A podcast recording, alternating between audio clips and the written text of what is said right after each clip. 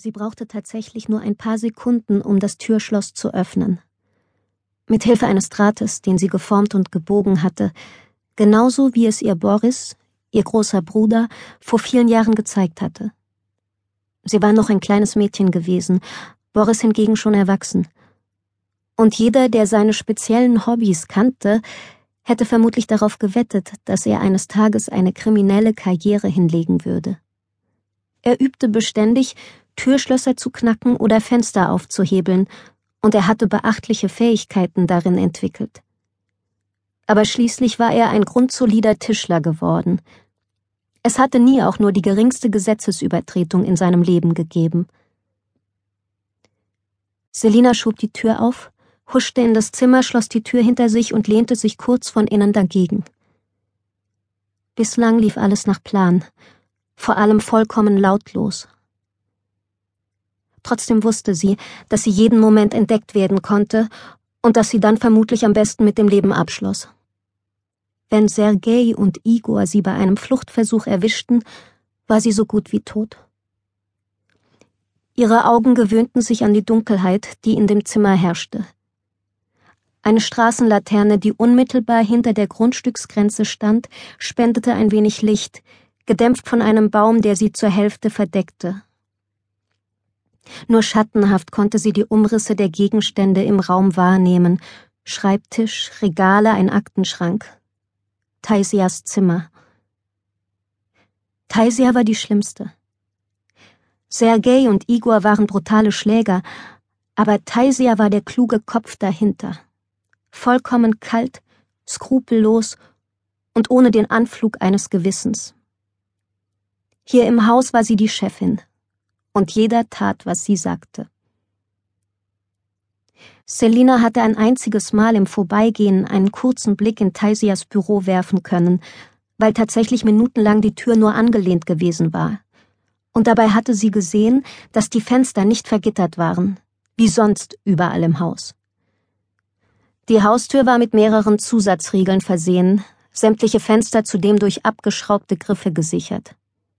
Es gab kein Entkommen, jedenfalls keines, das nicht mühselig und umständlich und mit jeder Menge Lärm verbunden gewesen wäre, was bedeutete, man konnte jeden Fluchtversuch vergessen.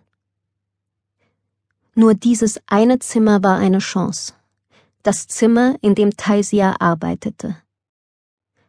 Offenbar hatte sie ein Problem mit Gittern und mit abgeschraubten Griffen. Wahrscheinlich wollte sie gelegentlich frische Luft in ihr Büro lassen – Dafür hielt sie die Tür sorgfältig verschlossen, zog den Schlüssel immer ab und trug ihn wahrscheinlich stets bei sich. Aber jetzt hatte sie sich bereits zum Schlafen zurückgezogen. Die anderen Mädchen waren unterwegs. Sergei und Igor saßen in dem kleinen Raum neben der Küche und spielten Karten. Selina wusste, dass es ihnen strikt verboten war, Alkohol zu trinken, Daher brauchte sie nicht zu hoffen, dass sie sich langsam zulaufen ließen und an Wachsamkeit und Reaktionsvermögen verloren. Sie waren vollkommen nüchtern und so gefährlich wie scharfe Hunde. Wenn einer von ihnen auf die Idee kam, nach ihr zu sehen, ihr brach bei dieser Vorstellung der Schweiß aus.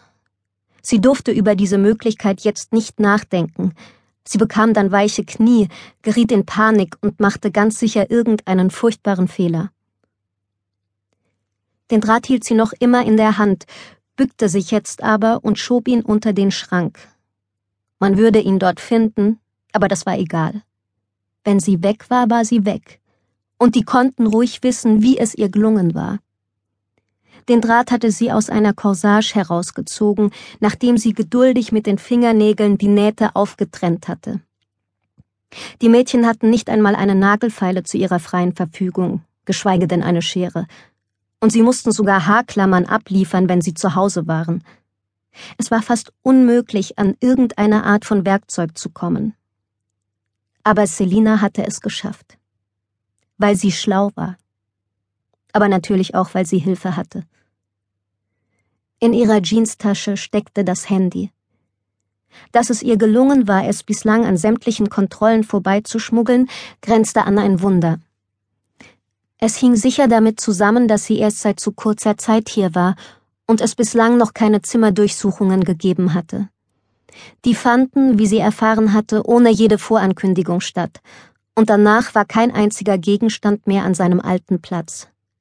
Jede Mauerritze, jede Nische, jedes Schrankfach wurde auf den Kopf gestellt.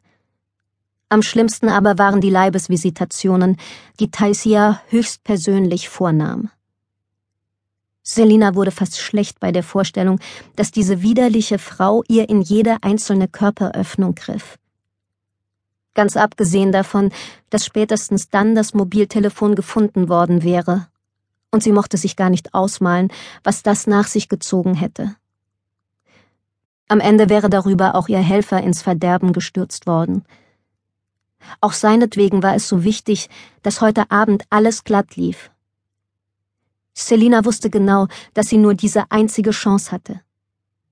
Entweder es gelang heute, oder es würde kein zweites Mal geben. Sie wagte endlich wieder, sich vorwärts zu bewegen und schlich durch den Raum, sehr langsam, um bloß nirgends anzustoßen.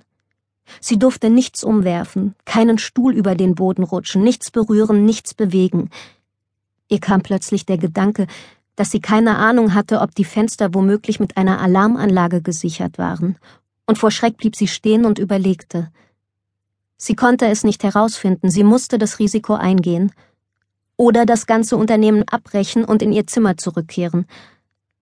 Aber vor dem Umkehren hatte sie inzwischen genauso viel Angst wie vor dem Weitergehen, Sie war ungesehen und ungehört die zwei Treppen hinunter und über den Gang bis hierher gelangt, und damit hatte sie riesiges Glück gehabt. Es war keineswegs sicher, dass sie das ein zweites Mal schaffen würde, denn Sergei und Igor unternahmen in unregelmäßigen Abständen Kontrollgänge durch das Haus. Sie konnte ihnen jederzeit direkt in die Arme laufen und dann Gnade ihr Gott.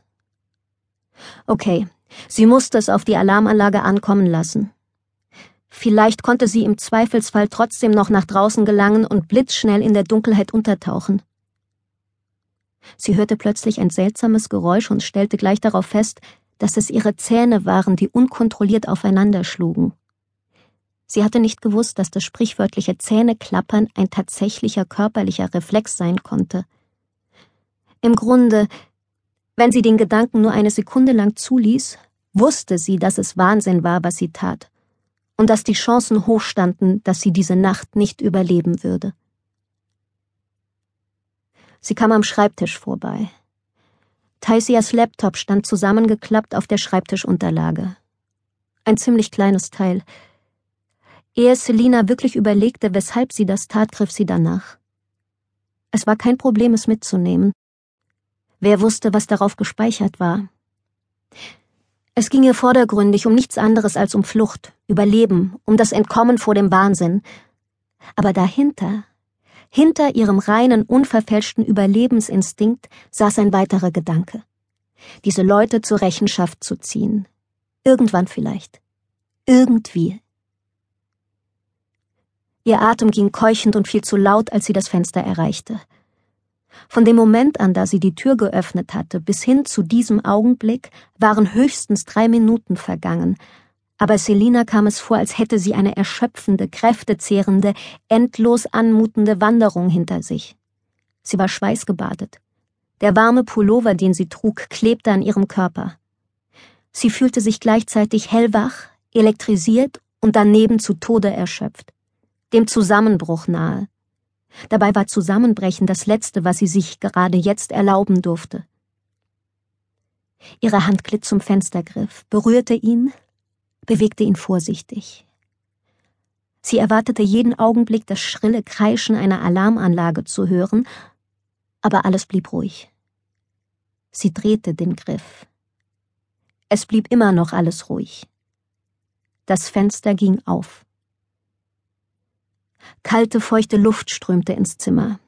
Selina atmete tief. Wie lange war es her, dass sie zuletzt draußen gewesen war, etwas anderes gerochen hatte als den abgestandenen, stickigen Geruch dieses alten Hauses. Obwohl es hier in diesem stillgelegten Industriegebiet eines Pariser Vororts nur ein paar wenige Bäume und Büsche und kaum Grasflächen gab, konnte Selina den Duft nach Erde riechen, nach Tannennadeln, nach Wald, nach Holz. Ihr schossen die Tränen in die Augen, weil in dieser Sekunde die Erinnerung mit einer schmerzhaften Heftigkeit über sie